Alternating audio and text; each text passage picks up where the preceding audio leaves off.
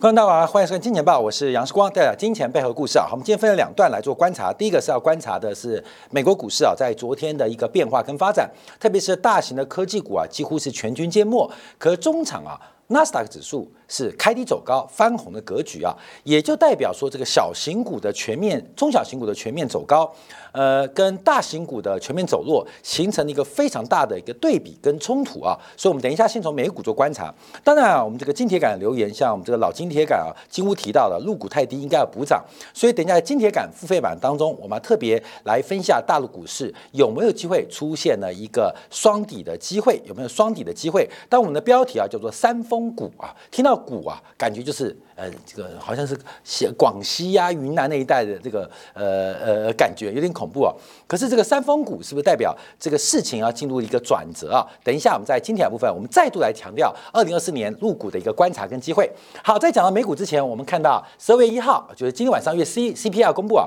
所以往前追啊，芝加哥美联储有公布。美国的国家金融状况指数，那按照目前市场上宽松的预期跟自然的发展啊，使得美国的宽松又进一步的呃自我定价啊，自我定价。目前这个国家金融状况指数已经从前一周的负零点四四进一步扩大到负的零点四六。记住哦，正值代表紧缩，负值代表扩张跟宽松。那这个宽松主要的原因有几个数字，第一个我们看到包括了信用风险。包括了杠杆能力，包括了整个风险的贴水偏好，都正在做宽松，这是个定价过程。所以，我们看到美元指数啊这几天反弹，可能在一百零四附近做震荡。可是也非常特别哦，在今天啊，这个呃，时光碰到的李专啊，跟我讲说，这个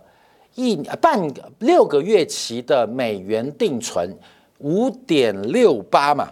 五点六八嘛，吓我一跳，就怎么半个月的定存多少？我看看，今天涨，今天多少多少多多多多多少？对，今天传给我们群主是多少？五点六八嘛，是，好是五点多少？呃，六个月的是一个大额的是五点六八，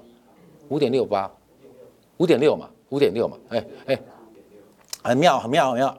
美元在。美国国债哈，这个最近啊利率大幅的拉回啊，可是今天我看到，包括像星展银行也到了快五点七了，那包括大型像富邦、中国信托、优惠存款都已经正式站上百分之五的关卡，所以一边市场反应是美元正在宽松。在台湾的金融市场，美元的定存利率，当然年底有年底的压力啊，全部拉到百分之五起跳啊，百分之五起跳，甚至有到五点六的水平啊，这个五点六的水平，这几乎是这不没有，只要你达到一定的资格，基本上都可以拿到五点六的水平啊。所以，我们看到这个美元的定存非常非常的吓人。那我估计美元这一波的低点应该就在明年的。中国农历年之前啊，美元的低点应该就在明年一月份之前。那为什么原因啊？我们在找机会跟大家做分析。所以，我们先讲一个这个结论啊，美元低点应该就在明年的一月份。那美元的低点跟今天晚上 CPI 叫做关注，因为我们提到在昨天节目有做分析啊，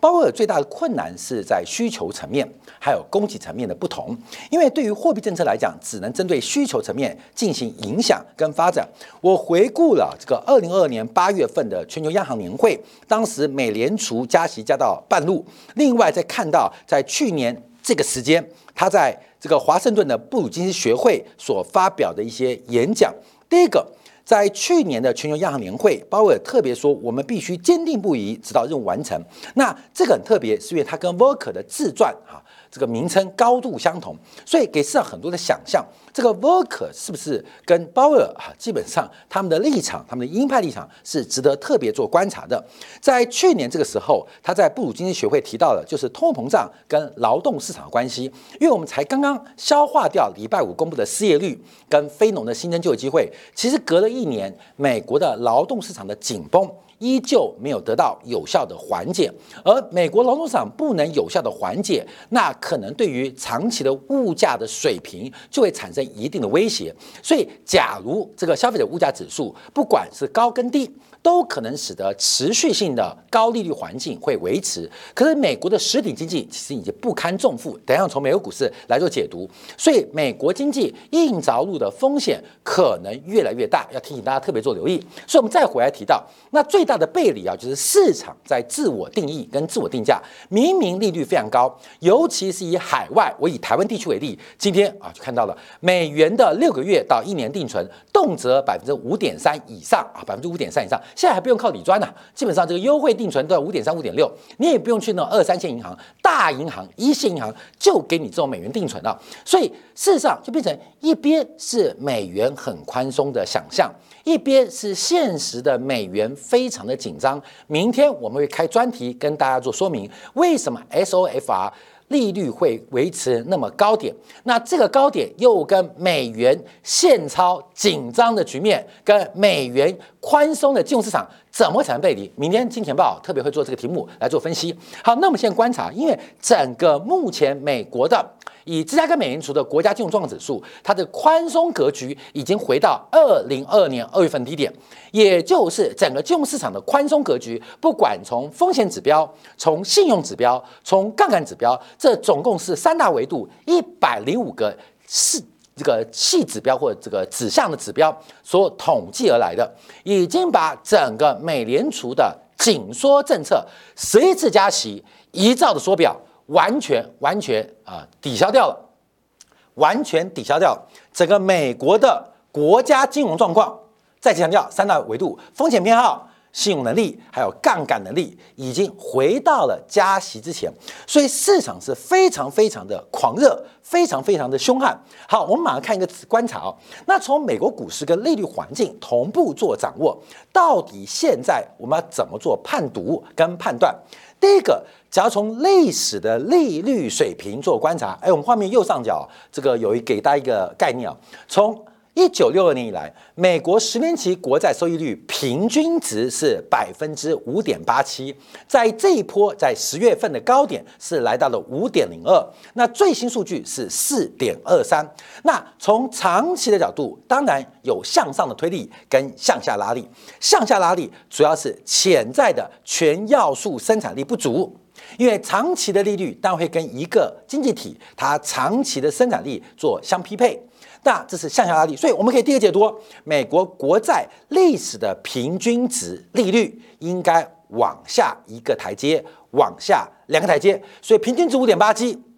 啊，往下一个台阶就是三点八七，往下两个台阶就一点八七。好，这是第一种向下解读的。第二种是向上拉升力量，那当然就包括了美国的老龄化。美国老龄化的过程，从人口结构做观察，它就会变成一个利率向上推升的过程。什么意思呢？因为本来按照生命的这个恒长的假说，生命消费的恒长假说，基本上在大量储蓄之后，随着老龄化，要开始从原来的储蓄净储蓄变成了一个负的净储蓄，你要把储蓄提出来。拿来花用，所以从老龄化的一个人口结构，其实平均利率可能是往上推升一个台阶、两个台阶，可能是六点八七，可能是七点八七。所以这个长期平均利率啊，它往下跟往上各有不同的因子在做拉升。但我们从长期观察啊，五点八七，所以现在现在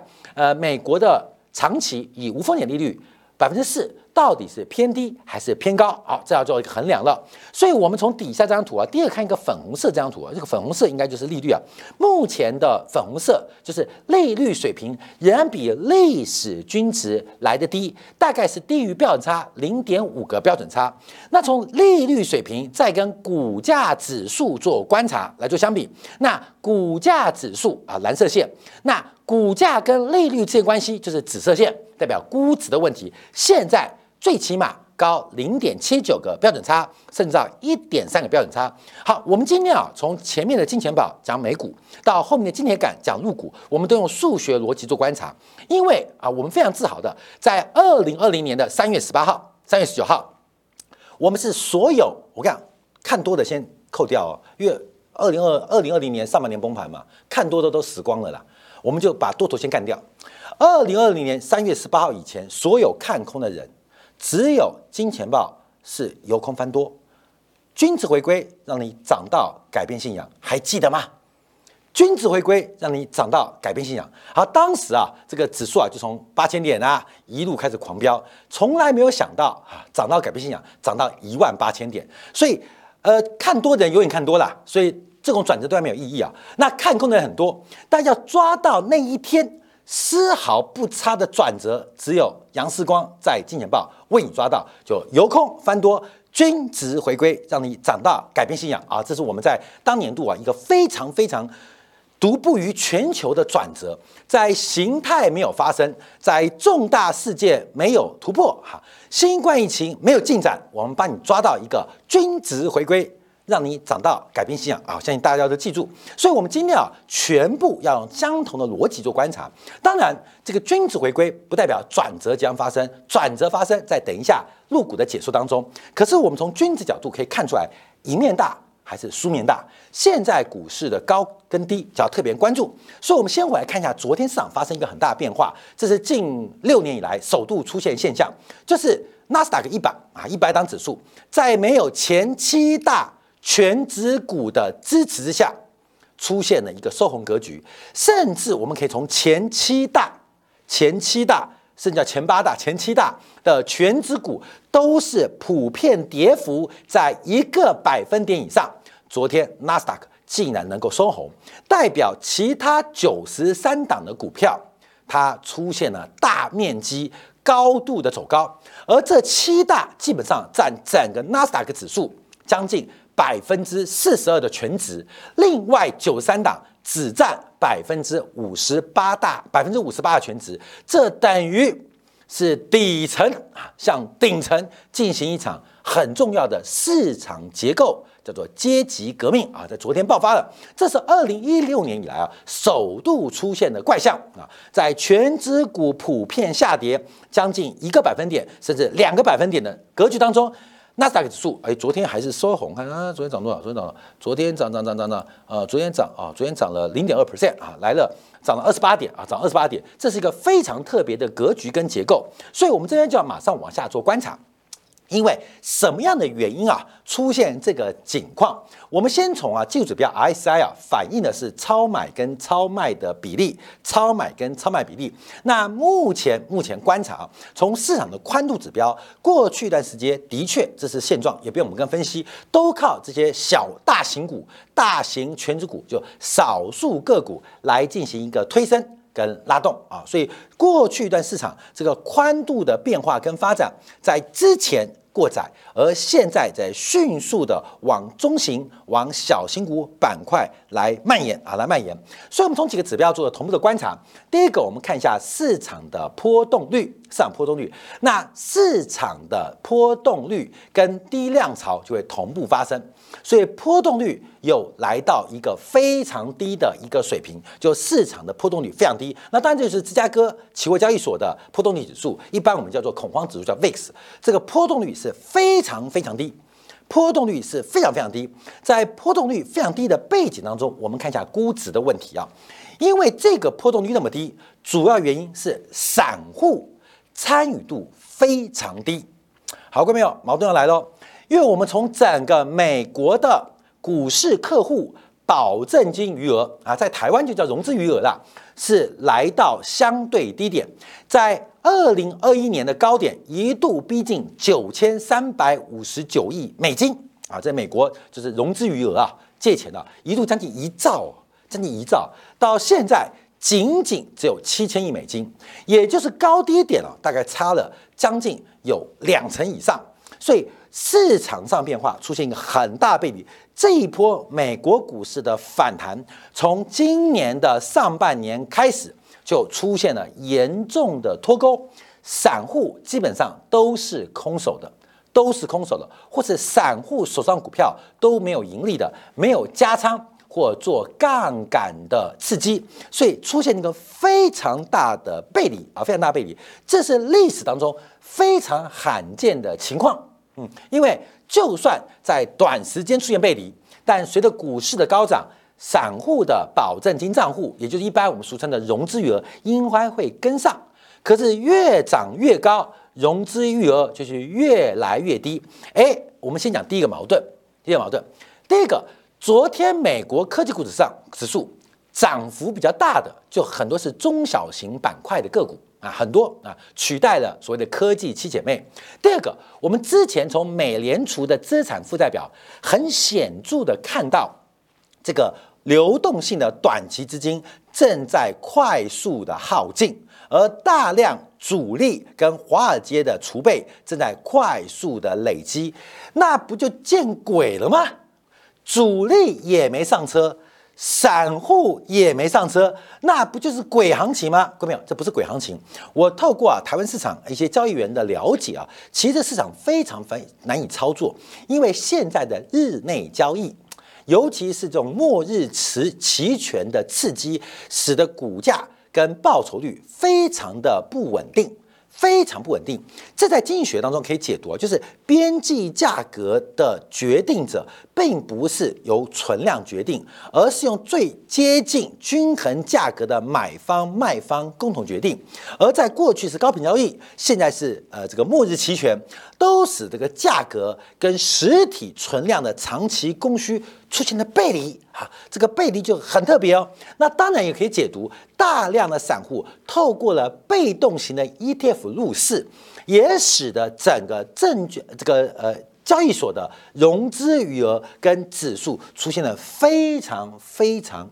严重的背离啊，这个背离是非常特别的哦。那很多原因啊，还包括现在的融资利率比较高，所以使得很多投资人基本上就没有杠杆的必要，因为光是这个杠杆融资的这个报呃这个金额是呃利率啊，就是融资利率啊，可能就。动辄五 percent 以上，所以大家也没有融资动力，因为你要赚到那么高报酬，长期是不可能的这种资金成本，所以这边就出现很严重的背离啊，这个背离，哎，历史警戒喽，好理解，到底谁输谁赢，我们不确定啊，不确定，到底是指数下来还是融资喷上去啊，那就我们做观察了。好，那我们再看一下，因为啊，这是一个指标，什么指标？就是把融资余额的总额跟 GDP。来进行一个比率的观察。那过去我们曾经分析过这个指标，因为过去啊，这个融资余额占 GDP 比例来到了百分之二或百分之二点五以上，通常代表一个严重的股市泡沫，屡见不鲜。不管两千年、